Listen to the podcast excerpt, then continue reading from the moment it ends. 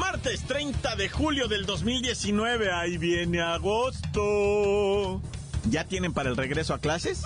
Yo soy Miguel Ángel Fernández y sí, esto es duro y a la cabeza, sin censura. Hay un tema pendiente de resolver para todos los mexicanos y se llama la estafa maestra. Créanme, hay libros escritos sobre este lamentable acontecimiento y no están en español. Pero bueno, parece que el brazo de la justicia ya empieza a buscar culpables. Saludos, Rosario. Tengo la información de que se retomó esta investigación y se amplió. ¿Qué es lo que está haciendo la Fiscalía? Para más funcionarios.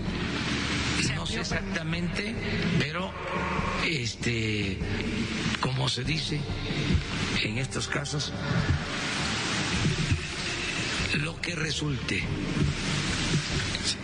de la investigación.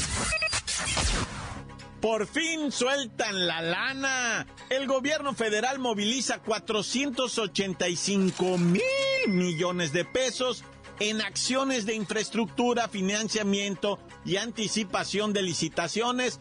Esto es lo que querían los FIFIs. Tenemos un, proceso general de desaceleración de la economía a nivel global. A México esto no es inmune a todas estas serie de tendencias y por, y por eso hemos pensado que teníamos que iniciar un programa que tratara de apoyar de manera inmediata el, eh, dinamismo de la economía. Se establecen acciones para movilizar 485 mil millones de pesos que permiten impulsar la creación de infraestructura, incentivar la inversión física y el consumo privado. Aprueban en Tabasco la ley del garrote, la cual busca establecer penas de 6 a 13 años de cárcel a quienes impidan trabajos y obras públicas y de 1 a 8 años a quienes obstaculicen vías de comunicación. Mira qué casualidad, justo ahora que van a construir dos bocas. Mi voto será en contra, porque no estoy de acuerdo que en Tabasco se convierta en una dictadura donde el sello gubernamental sea la represión. En el fondo de esto, lo que buscan es acallar las voces de protesta que en el futuro puedan surgir en contra de cualquier autoridad, sea federal, estatal o municipal. Eso se llama autoritarismo. El desempleo da unas buenas por otras malas, según datos oficiales del INEGI.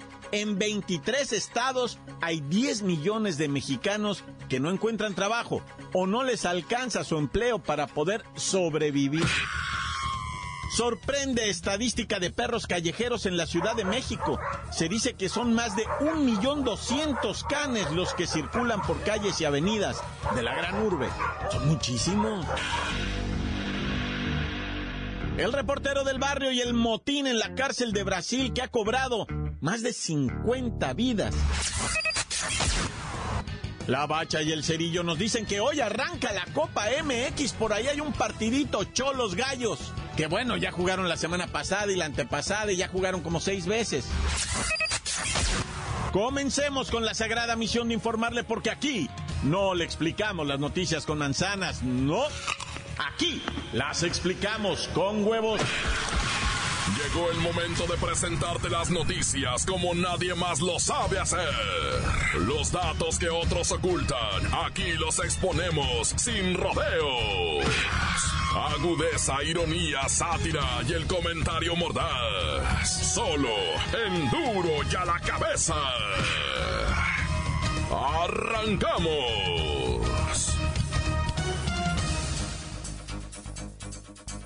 Antes de ir a la primera información, ah, quiero comentar ese video que circula a través de Twitter y redes sociales de la cuenta Luis Rivera TV, donde se evidenció el servicio que ofrecen los expendedores de cerveza en el Estadio del Santos, el TSM, donde se ve descaradamente cómo los vendedores de la chela vacían los sobrantes en una cubeta, después llenan un vaso y se lo dan al comprador. Sí, así con las babas y todo. Ah.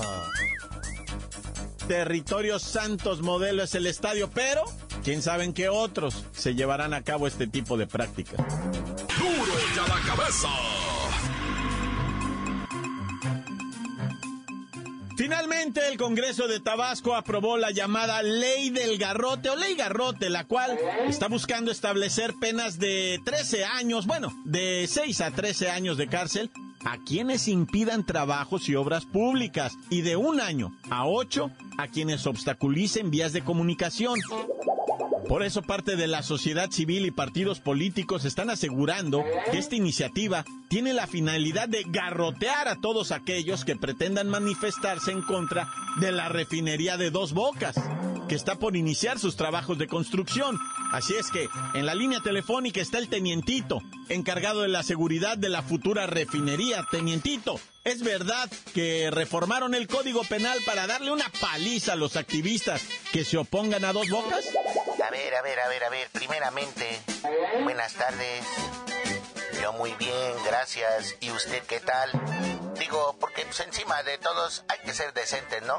Y ya en respuesta a lo que usted me pregunta, pues no se trata de una ley antimarchas, sino de una ley anti-extorsionadores y contra los pseudo sindicatos o presuntos activistas, que no son otra cosa más que fifís disfrazados de hippies o neo hippies, pues. Tenientito, se ha creado todo un revuelo. La iniciativa en Twitter tiene desde el viernes como tendencia en el hashtag Ley Garrote. Ahora sí la armaron, tenientito. A ver, otra cosa, déjeme aclarar que soy teniente Tito, no tenientito. Y esta modificación garantiza la libre manifestación de los ciudadanos, siempre y cuando no se afecten los derechos a terceros. Bueno, ¿y eso qué quiere decir para el auditorio? Pues es que hay quienes, amparándose en una presunta lucha social, extorsionan a las empresas y a particulares. Así que con este calambre de los agrestes, buscamos generar condiciones de inversión en el Estado para la generación de fuentes de empleo. Uf, me queda bastante claro. Ya me imagino que esta ley se hubiera propuesto cuando Morena era oposición. ¡Uh! ¡Qué escándalo! Ahora ellos en el Congreso del Estado, al igual que en la comisión en la cual se dictaminó esta iniciativa, pues Morena tiene la mayoría, son 21 legisladores, necesitaba nada más 18 votos para aprobar. Pero bueno, ahí está, aprobada la nueva ley Garrote y miren nada más quién la aprobó. Los que juraban que nunca, ¿no? No, no, no, no, no dramatice ni se ponga rijoso, no se ponga díscolo, porque también a quienes inciten, provoquen o estimulen por medios electrónicos o digitales, se les va a propinar el calmante necesario. Así que mejor ni le busque. Duro ya la cabeza. El desempleo se agudizó en 23 de nuestros 32 estados del país con niveles máximos hasta del 7%. Y estas son cifras del Instituto Nacional de Estadística y Geografía, alias el INEGI. Se están calculando niveles máximos hasta del 7%. ¿Cuáles son estos estados? Pues se lo preguntamos a nuestra experta. Siri, ¿en qué parte de la República es donde está este desempleo rampante en nuestro país? El desempleo empeoró en localidades como Coahuila, Estado de México, Querétaro y Tabasco, donde las tasas casi duplican el promedio nacional. Gracias, Siri. Según el INEGI, Tabasco es la región más afectada. Mira, curiosamente Tabasco donde aprobaron la ley Garrot. Y por cierto, es ahí donde más se agudizó la falta de oportunidades de trabajo, pero esto, durante los últimos 12 meses, ¿eh? Siri, ¿qué quiere decir esto que dice el INEGI, que hay más empleo precario e informalidad? El INEGI señaló que el empleo precario es caracterizado por bajos ingresos y jornadas de más de 48 horas a la semana. Por cierto, se disparó al 19% de la población ocupada. Esto implica que 10.559.692 hombres y mujeres laboren en condiciones críticas de ocupación, con ingresos menores a un salario mínimo, o máximo dos minisalarios. Me sorprenden estas cifras, sobre todo porque son oficiales, fíjese, y revelan que el número de mexicanos al servicio de actividades como el ambulantaje, negocios que no pagan impuestos, empresas e instituciones de gobierno que no ofrecen contratos. Bueno, estamos hablando de 32 millones de personas por redondear, porque son 31 millones 899 mil pero lo dejamos en 32 millones de personas cerrado. Así es que Siri, según el Instituto Nacional de Estadística, ¿cuáles son los estados con las tasas más altas de desempleo? Tabasco, 7.1%. Coahuila, 5.1%. Ciudad de México, 4.9%. Estado de México, 4.6%. Querétaro, 4.6%. Baja California Sur, 4.4%. Durango, 4.3%. Tlaxcala, 4.3%. Sonora, 4.2%. Nayarit, 4.1%. Ay, no, ya con eso, Siri, ya me pusiste triste y de malas. Necesitas un psicólogo para curar tu depresión. Por cierto, la mayor cantidad de choferes que prestan servicio por aplicaciones tipo taxi son abogados y psicólogos. También es cifra del INEGI. Encuéntranos en Facebook, facebook.com, diagonal duro y a la cabeza oficial. Estás escuchando el podcast de duro y a la cabeza. Síguenos en Twitter, arroba duro y a la cabeza. Les recuerdo que están listos para ser escuchados todos los podcasts de Duro y a la cabeza. Por favor, ahí están, en iTunes. Tenga la confianza, descárguelos también en Facebook o búsquenlos en Twitter. Duro y a la cabeza. El reportero del barrio ya no sabe cómo escoger tanta nota roja que abundan, sobre todo allá en el Estado de México. montes, alicantes, pintos, pájaros, cantantes. Hoy acá estoy con el aire acondicionado. ¿Cómo te va? O sea, se mermando a la garganta y de repente te, te, empieza a picar y se te empieza a hacer más ronco ¿Ah? y uno pone de pretexto el aire de acondicionado, pero las heladas esas no, ¿ah? Y todavía que tenga escarchita de hielo arriba, ¿no? Dice, no, sí, sí, no le hace, así me la eche, ¿eh? Al rato ya estás todo ronco, pero bueno. Oye, vamos al Estado de México. En el Estado de México tú sabes que es el mayor índice de asalto y atraco a transiunte, ¿verdad? Sobre todo los que van encaramados en una combi. Porque andar asaltando de a güey por güey a pie, pues está cañón. Mejor los agarra ya todos encaramados en un carrillo y ahí los vacunas a todos, ¿va? Bueno, pues resulta que un vivo que venía en la parte de adelante, ya sabes que en la parte de atrás se suben con la puerta corrediza. Pero en la parte de adelante el chofer siempre deja un espacio para que la morra en minifalda se suba, ¿verdad? Y venirle clachando la carnecita, pero, pero pues a veces algún vivo gana, se sube adelante y el chofer hace nada más enchoca la cara, ¿verdad? Pero bueno, el caso es que se suben los bandidos ahí en Romero Rubio y de repente arranca el chofer y dice, no, pues ya se la saben, este es un asalto, ¿no? Empiezan a llenar la mochila. Y cuando va caminando la combi, el que iba adelante, abre la puerta y se tira, güey. Así la combi caminando, que le valió, me dijo, no, si apenas acabo de sacar el celular, ¿tú crees? Y no le compré el seguro, porque uno bien bravo, quiere el seguro por 70 pesos, nah, nah, a mí nunca me van a asaltar. y el vato se aventó de la combi, güey con ese rollo de que se avienta de la combi, eh, deja la puerta abierta, no tuvo el detalle de cerrarla.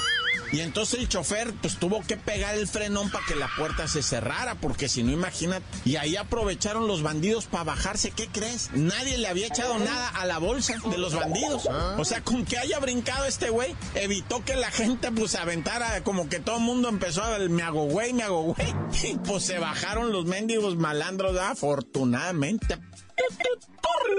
Oye, y vámonos hasta Brasil, va rápido en Brasil. Te platico, en una cárcel que tiene una capacidad para 200 malandrines, tienen sembrados 400.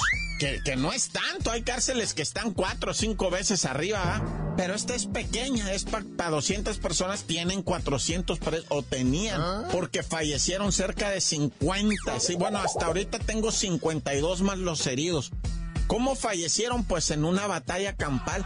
16 decapitados, padre. Nada más, imagínate. Y el resto de muertos fue que los acorralaron en una celda y los prendieron, les metieron así pedazos de tabla, de colchón, de todo y prendieron todo eso entonces adentro de una celda. les hicieron un horno con, con vida. O sea que total de muertos 52 hasta ahorita, 16 decapitados hijos de. Y un trágico accidente allá en Nayarit en las instalaciones de los almacenes de Diconsa al principio lo manejaban como un suicidio, pero ya ah. después aclararon que había sido pues una muerte lamentable por accidente. Un trabajador se subió a los almacenes ahí de Dicunza, iban a hacer un, un jale por arriba de los techos. Y el vato pues andaba medio pericrudo, ¿verdad? Que esto ha estado más peligroso. O andas crudo o andas pedo, pero de las dos es cuando andas en la babia, güey. Neta. Por eso es mejor ir a pedirle al maestro permiso, desafanarte como que vas al baño, te tomas medio bote y ya estuvo, va, como que te asienta mejor, va. Pero bueno, eso ya cada quien. Y para no estarla haciendo cardíaca, ya vámonos, va. Un saludo para la raza que maneja el transporte público. Aquí te tengo una de un transportista. Siete muertos en San Luis Potosí, se quedó dormido el vato al volante, hijo de su... Se lo cargó el payaso. Bueno, ahorita les platico más cosas. Tan tan se acabó corta. La nota que sacude. ¡Duro! ¡Duro ya la cabeza! Antes del corte comercial, escuchemos sus mensajes, envíenlos al WhatsApp 664-486-6901.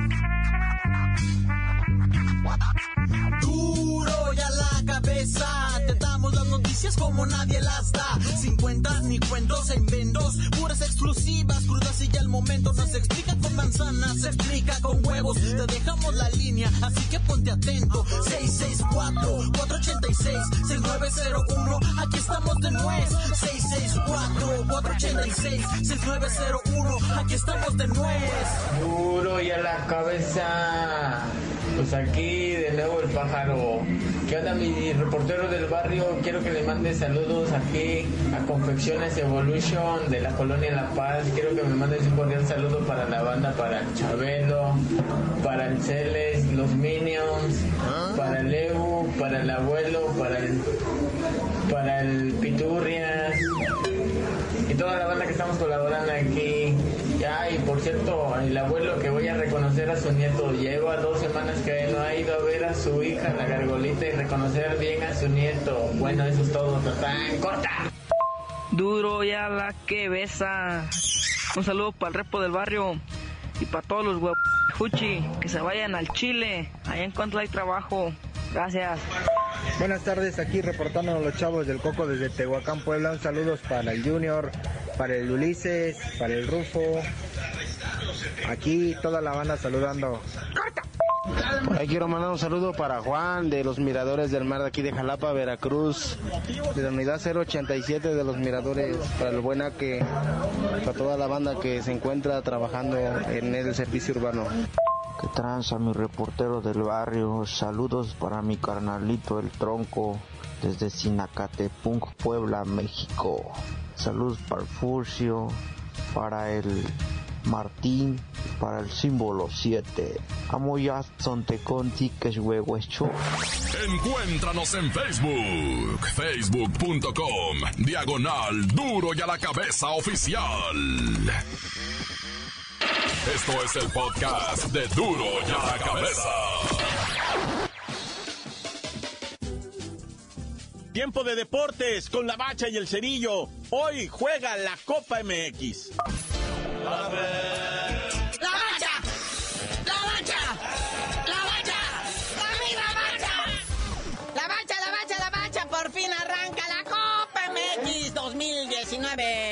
1, ahí vienen buenos juegos. Sí, qué güey que le puse aquí el título, le puso 2018-2019. Es 2019-2020, ya saben que ya cambió el formato, pero pues hoy se arranca la jornada 1 con cuatro partidos. Los venaditos, allá de la Liga de Ascenso, se enfrentan al poderosísimo Atlante, que está creo que en quinta división ellos. Luego nos vamos a Santoslandia, ¿verdad? Ahí donde sirven la chela cubetazos y dicen que es artesanal, ya, ya. Te van a enfrentar a los correcaminos de la U. Y después un partido decente. Sí, o sea, como que está dividido, ¿no? Equipos de la Liga de Almenso enfrentando equipos de la Liga de Almenso y luego los de Primera División enfrentando a los de Primera División, ¿verdad? Ahí está el Atlas Pachuca, ese Atlas que está que no creen nadie, ni ellos mismos. Y el Pachuca que... Pues es el Pachuca. A la misma oreja, pero en Tijuana, Baja California, México. Los cholos reciben a los gallos blancos como por décima vez en menos de 15 días. Han jugado como desde amistosos, la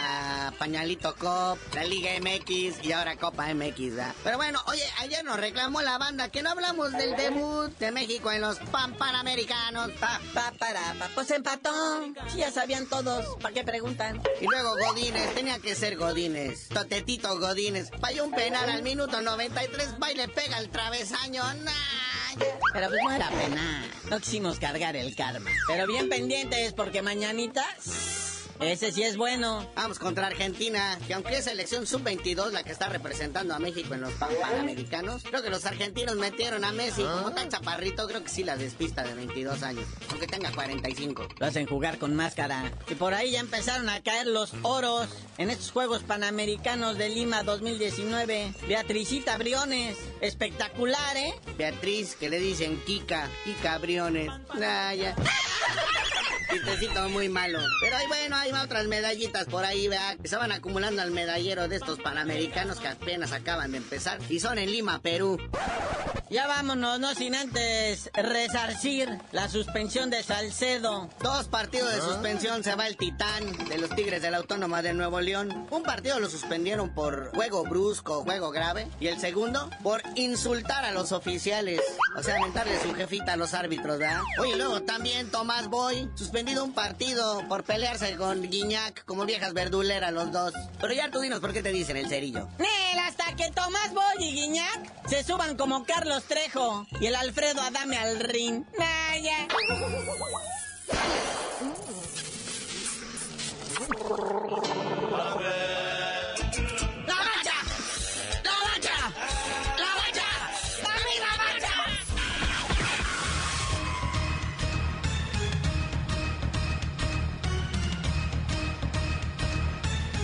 Por ahora hemos terminado, gracias Siri. Y al tenientito, bueno, teniente Tito. No me queda más que recordarles que en duro y a la cabeza no le explicamos las noticias con manzanas, no, las explicamos con huevos. Por hoy el tiempo se nos ha terminado. Le damos un respiro a la información, pero prometemos regresar para exponerte las noticias como son.